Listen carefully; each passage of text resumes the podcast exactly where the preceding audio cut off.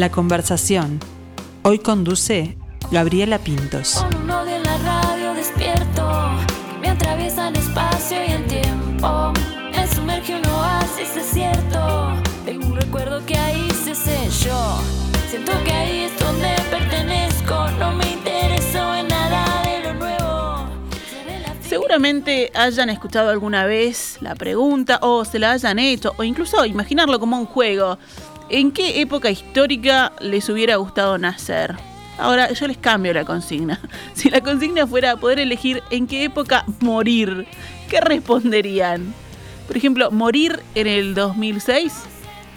Eso lo pueden elegir o pueden también escuchar el disco que se llama así, que el tema que estamos escuchando le da el nombre y es el segundo trabajo discográfico de Fair O. Smith, cantautora que va a presentar este disco en vivo, la va a defender en vivo el próximo 15 de septiembre en la sala Magnolio.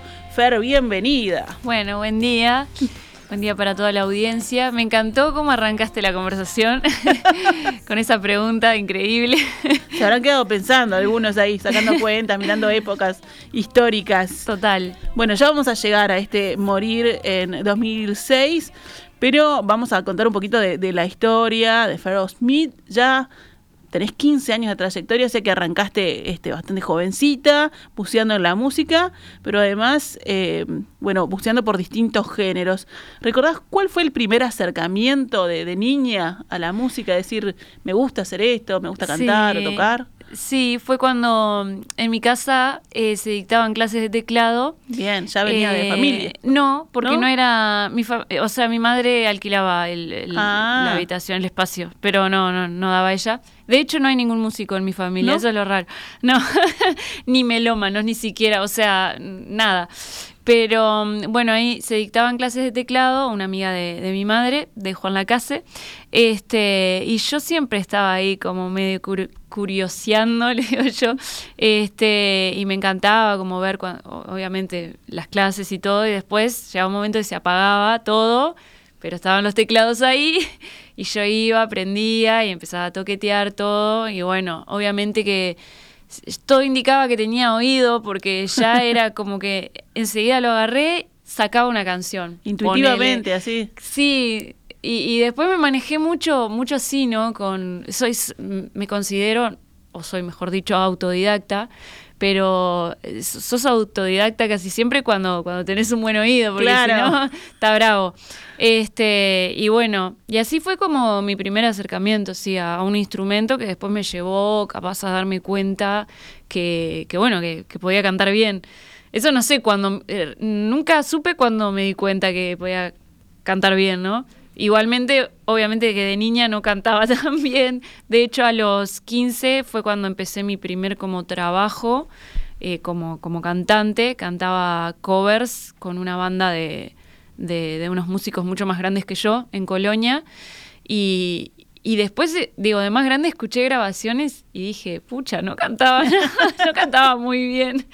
Pero bueno, ta, también es un proceso obviamente de crecimiento que, que Claro. ta.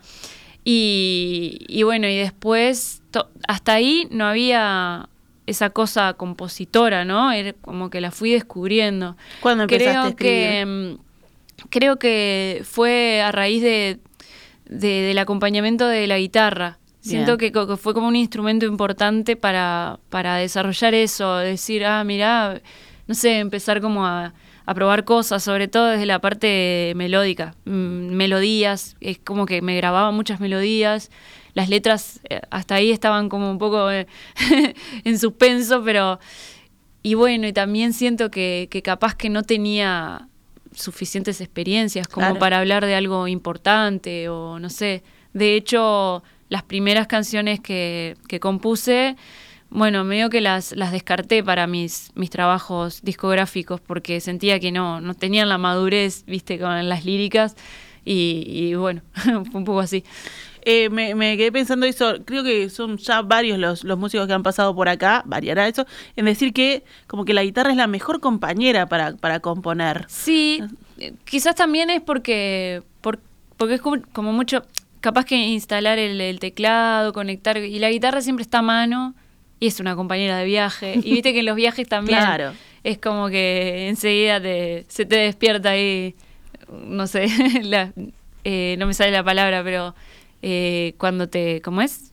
Te inspiras. Te inspirás, Ahí va, claro. te inspiras en cualquier lado, tenés siempre la guitarra. Yo por lo menos la llevo bastante a, a todos lados. Sí, te acompaña. Y- sí, sí, sí. Y bueno, capaz que el teclado por, por en sí no es, no es tan fácil de. Yo por lo menos nunca lo tengo en casa como pronto. Bueno, vivo en un apartamento muy chico. Entonces cada, cada vez que tengo lugar, que, si que no. to- Sí, tal cual. Pero sí, me imagino que es el instrumento como que más, sí, más compañero en ese sentido.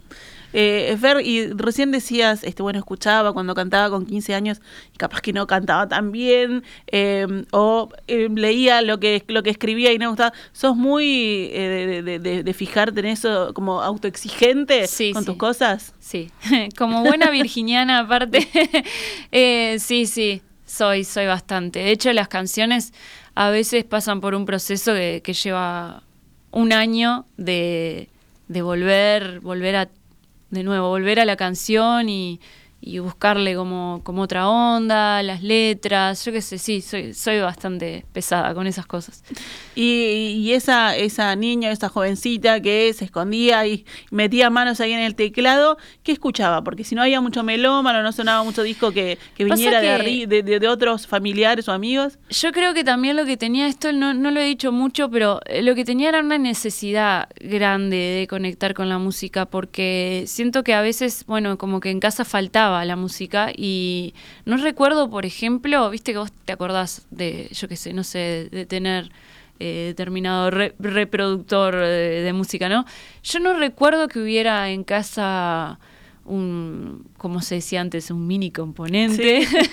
Re retro me fui, ¿no? Una radio. No recuerdo.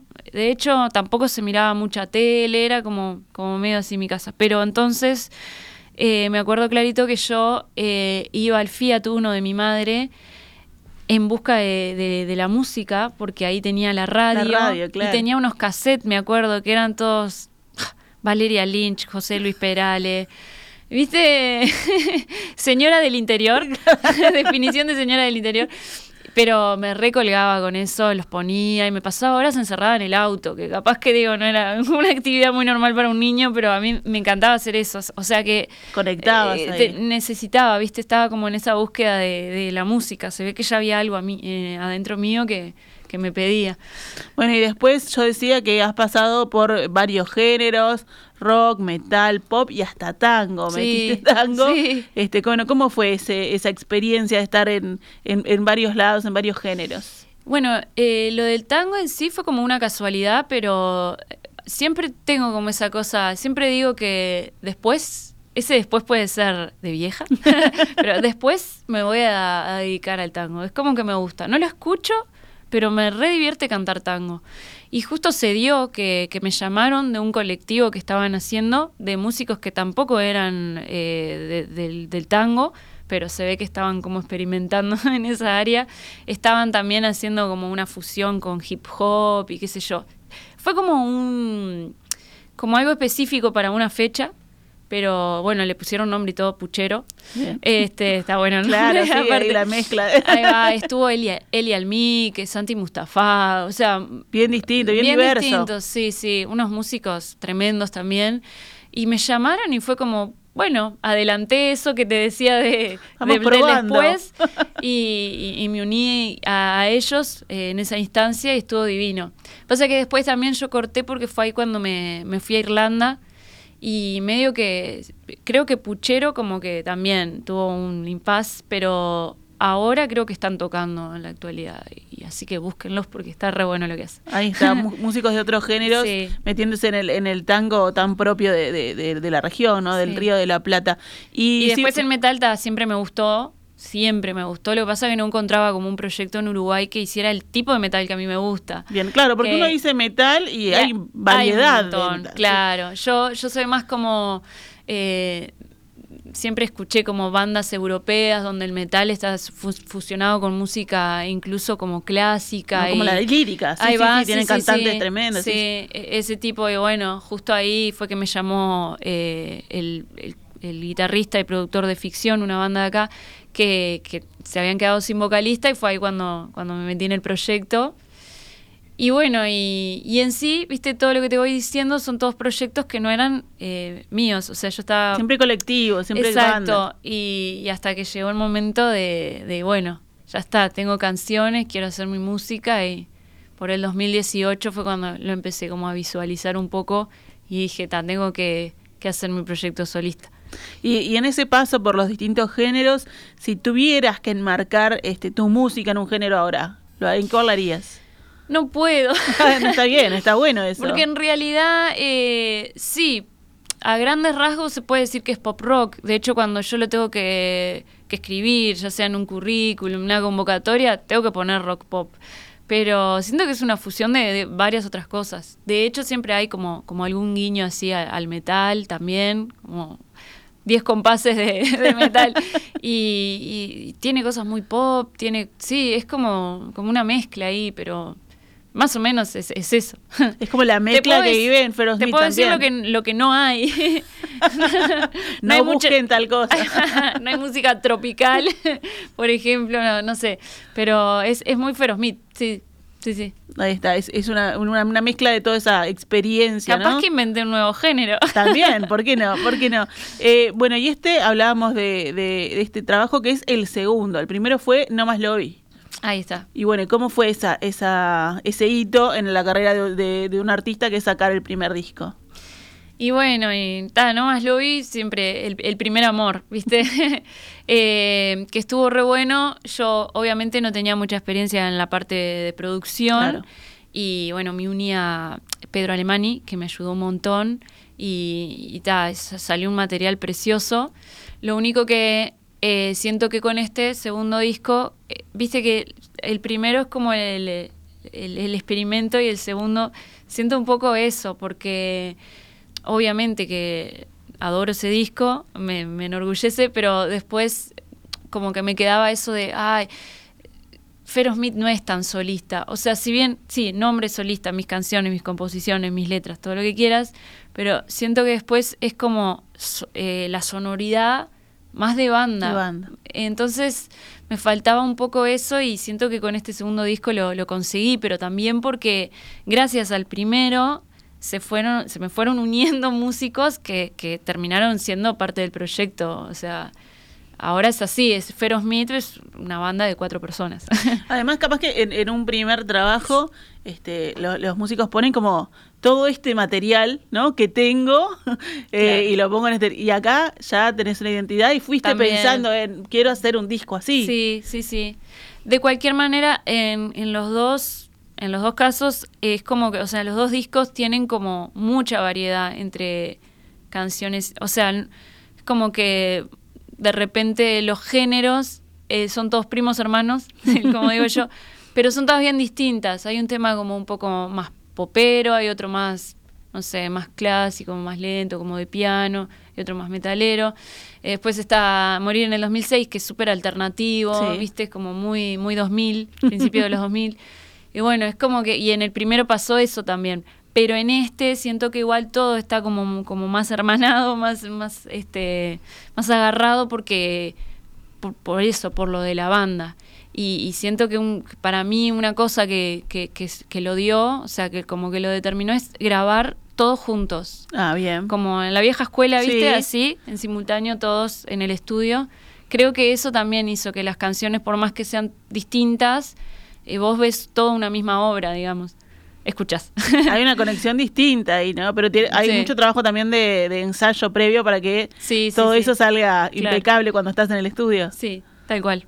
Bueno, y, y, mm, eh, esa primera grabación que fue No Más Lobby, ¿cómo, ¿cómo fue como experiencia de ir, de trabajar con un productor eh, que mira tu trabajo, que te dice algunos, algunos lineamientos que capaz que no los tenías pensados? Sí, por suerte igual no me pasó. Entiendo que, que, que, digo, es muy común que muchas veces un productor eh, tiene que llevarte a veces las canciones para otros lados cuando considera que falta o que debería ir para ese otro lado.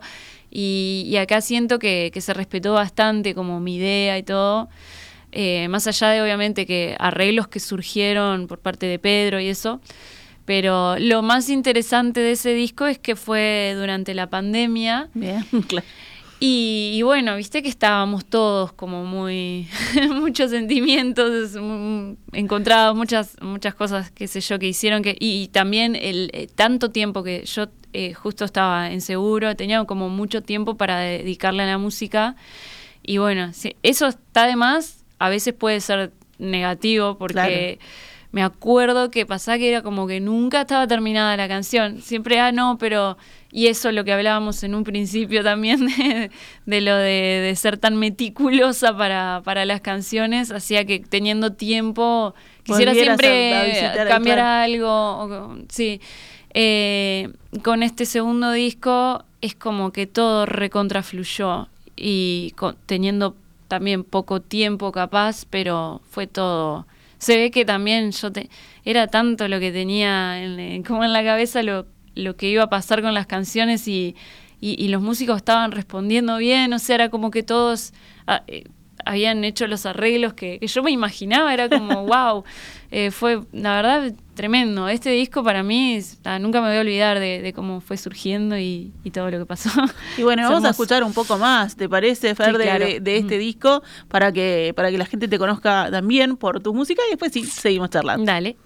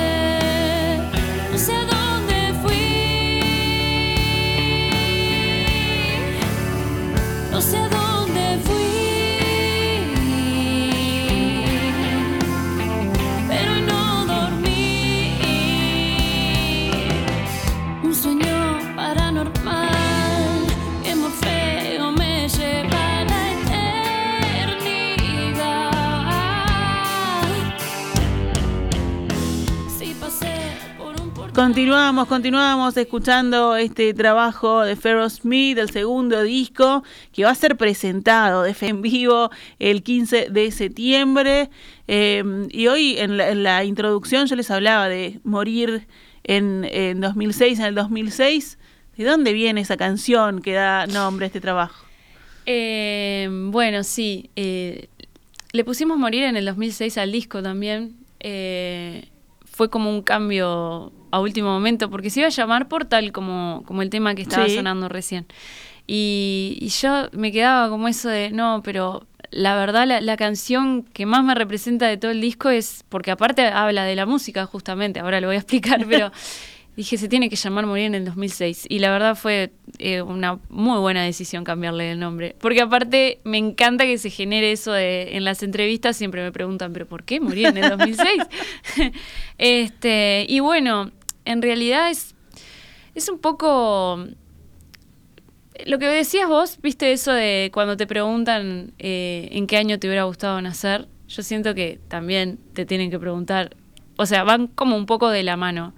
A mí me hubiera encantado nacer en los 70s y bueno, y si hubiera tenido la oportunidad de vivir todos esos años me hubiera muerto en el, en el 2006, seguro, seguro. Ahora ¿Por qué no. en el 2006? Porque, ojo, ¿eh? Igual está, está acompañado con todo lo positivo que digo antes, Sí, que es claro. nacer en los 70, crecer en los 80, Tocar en los 90. tocar en los 90, porque, bueno, eso, en realidad los 60 tremendo también. Todo es musicalmente lo que Claro. yo digo, porque la música en sí es lo más importante de mi vida. Entonces yo puedo responder una pregunta así en base a, a la música, ¿no? Y en el 2006 no es exactamente en el 2006, pero bueno, si, si tengo que elegir un año, seguramente ya en el 2006 estábamos viviendo esa, esa cosa de declive de, musical, que para mí, bueno, obviamente es, es algo súper personal, ¿no? Claro, sí, pero, pero siento que, bueno, que a partir más o menos de ahí, 2004, quizás 2005, eh, como que la industria musical nos empezó a mostrar otras cosas que a lo mejor no me gustaban tanto. Y, bueno, y siento que a partir de ahí eh, todo lo que vino después fue como empeorando. Y en sí sí tiene como esa, ese pequeño ojo crítico hacia la industria musical, pero también tiene toda esa otra parte linda de, de- de celebrar haber podido... Yo no nací en los 70, pero bueno, esa fantasear con, con si, si hubiera podido nacer en los 70. Igualmente no me quejo porque también nací, yo nací en los eh, fines de los 80 y pude vivir obviamente y crecer con una música divina. Y los 90 que ta, que para todos los que vivimos adolescentes en los 90 obviamente que nos remarcó, es, fue una época para el rock, una época preciosa. En el, bueno, los eh, principios del 2000 también fue muy lindo. De hecho, viste que le- yo le doy esa onda como, como principio de 2000 a la canción, muy alternativa, que en esa época estaba como bien ese rock, viste, alternativo. Em, también un poco visualizando lo que pasaba con MTV, que yo miraba mucho, y, y recuerdo que, que, bueno, que siempre al mediodía ponía los videos y eso, y llegó un momento por ahí, por el 2006, que la cosa empezó a cambiar. Cambió radicalmente. Y ahí dije, bueno, vuelta. a ver si esto es así, eh, ¿qué, qué nos depara el futuro? Y bueno, como te decía, muy personal, pero siento que, ta, que todo fue decayendo eh, a nivel calidad, ¿no? Porque, Bien. bueno, entiendo que para mí el problema es que la música eh, es moda. Cuando la música se vuelve como, como moda y no música, siento que ahí es que, es que, o sea, es como que uno se tiene que adaptar a lo que nos venden y creo que la, la basura que nos llega por no sé quién determina que, que, que eso es lo que mueve en el momento y hay que escuchar eso. Pero obviamente que hay muy buena música hoy en día. De hecho, yo estoy haciendo música haciendo y música. creo en mi música. Estás abriendo ahí Exacto. una- un portal Músicos también. uruguayos tremendos. Todos los días descubro alguien diferente que está haciendo tremendas cosas. Pero bueno, yo era un poco el ojo crítico hacia, Claro. hacia la industria, ¿no? Y bueno, más o menos eso. Y también un poquito de... Pasa que yo soy una romántica con todo lo, lo- lo viejo, ¿no? Pero también esa, la forma de consumo y que todo es tan fugaz, a veces me pregunto, bueno, ¿valdrá la pena hacer algo de tanta calidad si, si después no dura eh, o no perdura? Es como que está, está todo hecho para que para que fluya y siga y, y venga otra cosa. Entonces digo, ¿para qué te vas a molestar en hacer algo de... Quizás esa sea la, la cabeza hoy en día, no sé. Para que pegue ahora, pero pero hay músicos que han que han por suerte este atravesado las, las épocas, ¿no? Por y supuesto. también este la, el legado de, de los artistas puede quedar este y está bueno, por ejemplo, que no estaba en ese en esos años el que alguien en Indonesia pueda escuchar a Feroz Smith Sí, porque sí. pone una plataforma, ¿no? Total, total. Sí, hay que tiene mirar sus cosas la positivas, por supuesto. la balanza. Y alguien que no está en Indonesia, pero que esté en Montevideo el 15 de septiembre, la puede escuchar en vivo. O se pueden venir desde allá solo para el show de Feroz. Tienen una semanita ahí para arreglar todo. Show en vivo con la banda, la banda que, que está integrada por quién. Bien, Tote Fernández en batería, Diego Bonomo en guitarra, Germán Rodríguez en bajo. Van a haber invitados. Eh, no sé los nombro. Eso es como tú, usted, yo creo Paco que sí. Pintos de la Triple Nelson en bajo. Eh, va a estar Noé Santana, un artista increíble que descubrí hace poco. Eh, va a estar Pablo Soiza de Doctor Roca. Va a estar Valentina Stoll. No, no. Lo que es una flautista, cantante también, pero es, es tremenda.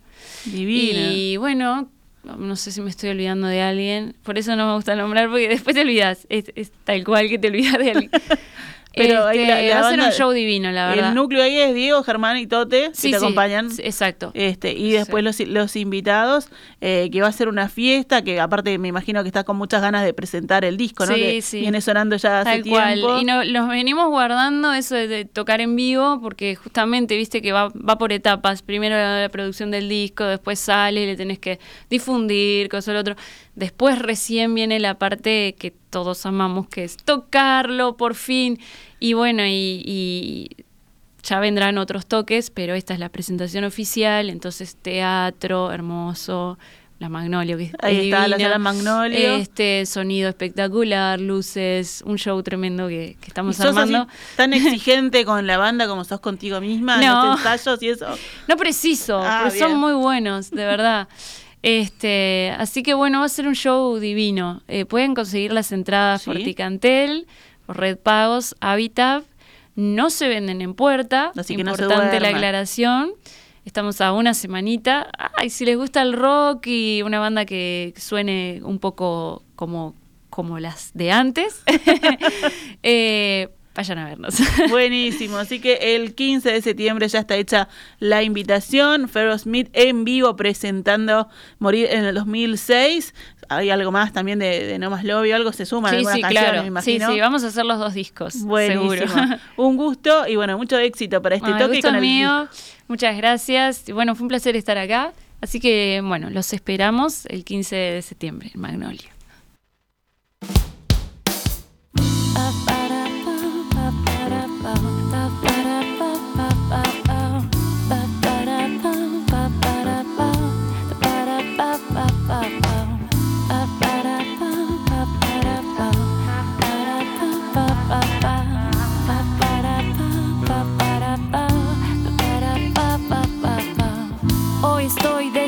Decidida a hablarte. Sigo atrás y nunca pude presentarme. Son cien lápices perdidos que intencionalmente olvido. Y te pido, no hay excusa para pedirte no. Me prestaste a veces, yo también te ofrezco. Soy intrépida, pero no hay más pretexto. Se me acaban los recreos y acá estoy. Pero Vendido en vivo el 15 de septiembre. Eh, y hoy en la, en la introducción yo les hablaba de morir en, en 2006, en el 2006. ¿De dónde viene esa canción que da nombre a este trabajo? Eh, bueno, sí. eh, le pusimos Morir en el 2006 al disco también. Eh, fue como un cambio a último momento, porque se iba a llamar Portal como, como el tema que estaba Sí. sonando recién. Y, y yo me quedaba como eso de, no, pero la verdad la, la canción que más me representa de todo el disco es, porque aparte habla de la música justamente, ahora lo voy a explicar, pero dije, se tiene que llamar Morir en el 2006. Y la verdad fue eh, una muy buena decisión cambiarle el nombre. Porque aparte me encanta que se genere eso de, en las entrevistas siempre me preguntan, pero ¿por qué Morir en el 2006? este, y bueno, en realidad es, es un poco... Lo que decías vos, viste eso de cuando te preguntan eh, en qué año te hubiera gustado nacer, yo siento que también te tienen que preguntar, o sea, van como un poco de la mano. A mí me hubiera encantado nacer en los 70s y bueno, y si hubiera tenido la oportunidad de vivir todos esos años me hubiera muerto en el, en el 2006, seguro, seguro. Ahora ¿Por qué no. en el 2006? Porque, ojo, ¿eh? Igual está, acompañado con todo lo positivo que digo antes, Sí, que es claro. nacer en los 70, crecer en los 80, Tocar en los 90. tocar en los 90, porque, bueno, eso, en realidad los 60 tremendo también. Todo es musicalmente lo que Claro. yo digo, porque la música en sí es lo más importante de mi vida. Entonces yo puedo responder una pregunta así en base a, a la música, ¿no? Y en el 2006 no es exactamente en el 2006, pero bueno, si, si tengo que elegir un año, seguramente ya en el 2006 estábamos viviendo esa, esa cosa de declive de, musical, que para mí, bueno, obviamente es, es algo súper personal, ¿no? Claro, pero, no. pero siento que, bueno, que a partir más o menos de ahí, 2004, quizás 2005, eh, como que la industria musical nos empezó a mostrar otras cosas que a lo mejor no me gustaban tanto. Y, bueno, y siento que a partir de ahí eh, todo lo que vino después fue como empeorando. Y en sí sí tiene como esa, ese pequeño ojo crítico hacia la industria musical, pero también tiene toda esa otra parte linda de, de- de celebrar haber podido... Yo no nací en los 70, pero bueno, esa fantasear con, con si, si hubiera podido nacer en los 70. Igualmente no me quejo porque también nací, yo nací en los eh, fines de los 80 y pude vivir obviamente y crecer con una música divina. Y los 90 que está, que para todos los que vivimos adolescentes en los 90 obviamente que nos remarcó, es, fue una época para el rock, una época preciosa. En el, bueno, los eh, principios del 2000 también fue muy lindo. De hecho, viste que le- yo le doy esa onda como, como principio de 2000 a la canción, muy alternativa, que en esa época estaba como bien ese rock, viste, alternativo. Em, también un poco visualizando lo que pasaba con MTV, que yo miraba mucho, y, y recuerdo que, que, bueno, que siempre al mediodía ponía los videos y eso, y llegó un momento por ahí, por el 2006, que la cosa empezó a cambiar. Cambió Y radicalmente. ahí dije, bueno, vuelta. a ver si esto es así, eh, ¿qué, qué nos depara el futuro? Y bueno, como te decía, muy personal, pero siento que, ta, que todo fue decayendo eh, a nivel calidad, ¿no? Porque, Bien. bueno, entiendo que para mí el problema es que la música eh, es moda. Cuando la música se vuelve como, como moda y no música, siento que ahí es que, es que, o sea, es como que uno se tiene que adaptar a lo que nos venden y creo que la, la basura que nos llega por no sé quién determina que, que, que eso es lo que mueve en el momento y hay que escuchar eso. Pero obviamente que hay muy buena música hoy en día. De hecho, yo estoy haciendo música haciendo y música. creo en mi música. Estás abriendo ahí Exacto. una- un portal Músicos también. uruguayos tremendos. Todos los días descubro alguien diferente que está haciendo tremendas cosas. Pero bueno, yo era un poco el ojo crítico hacia, Claro. hacia la industria, ¿no? Y bueno, más o menos eso. Y también un poquito de... pa- Pasa que yo soy una romántica con todo lo, lo- lo viejo, ¿no? Pero también esa, la forma de consumo y que todo es tan fugaz, a veces me pregunto, bueno, ¿valdrá la pena hacer algo de tanta calidad si, si después no dura eh, o no perdura? Es como que está, está todo hecho para que para que fluya y siga y, y venga otra cosa. Entonces digo, ¿para qué te vas a molestar en hacer algo de... Quizás esa sea la, la cabeza hoy en día, no sé. para Eh, que pegue ahora, pero pero hay músicos que han que han por suerte este atravesado las, las épocas, ¿no? Por y supuesto. también este la, el legado de, de los artistas puede quedar este y está bueno, por ejemplo, que no estaba en ese en esos años el que alguien en Indonesia pueda escuchar a Pharoah Smith Sí, porque sí. pone una plataforma, ¿no? Total, total. Sí, Hay que mirar sus cosas la- positivas, por supuesto. la balanza. Y alguien que no está en Indonesia, pero que esté en Montevideo el 15 de septiembre, la puede escuchar en vivo. O se pueden venir desde allá solo para el show de Feroz Smith. Tienen una semanita ahí para arreglar todo. Show en vivo con la banda, la banda que, que está integrada por quién. Bien, Tote Fernández en batería, Diego Bonomo en guitarra, Germán Rodríguez en bajo. Van a haber invitados. Eh, no sé si los nombro. Eso es como tú, usted, yo creo Paco que sí. Pintos de la Triple Nelson en bajo. eh, va a estar Noé Santana, un artista increíble que descubrí hace poco. Eh, va a estar Pablo Soiza de Doctor Roca. Va a estar Valentina Stoll.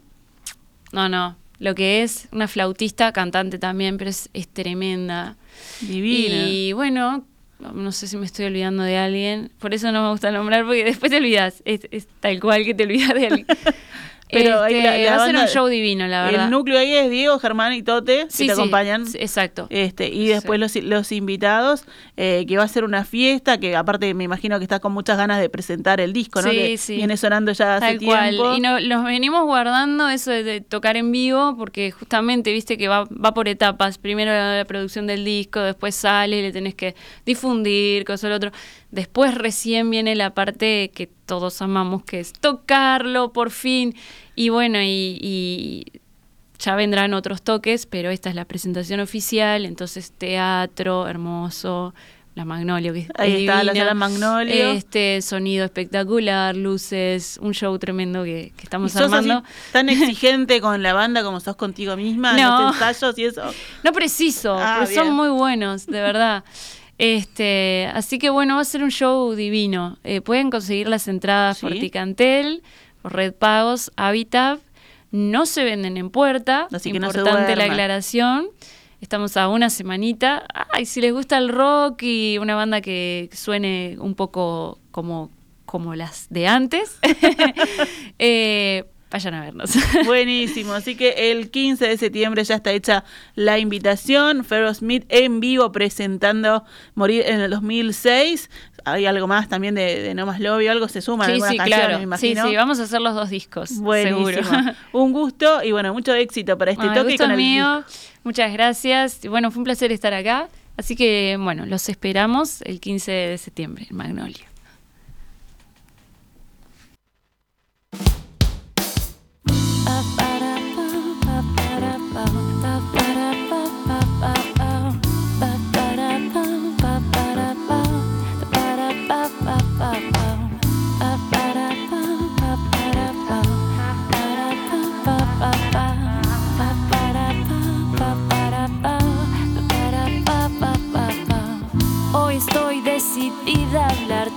Sigo atrás y nunca pude presentarme.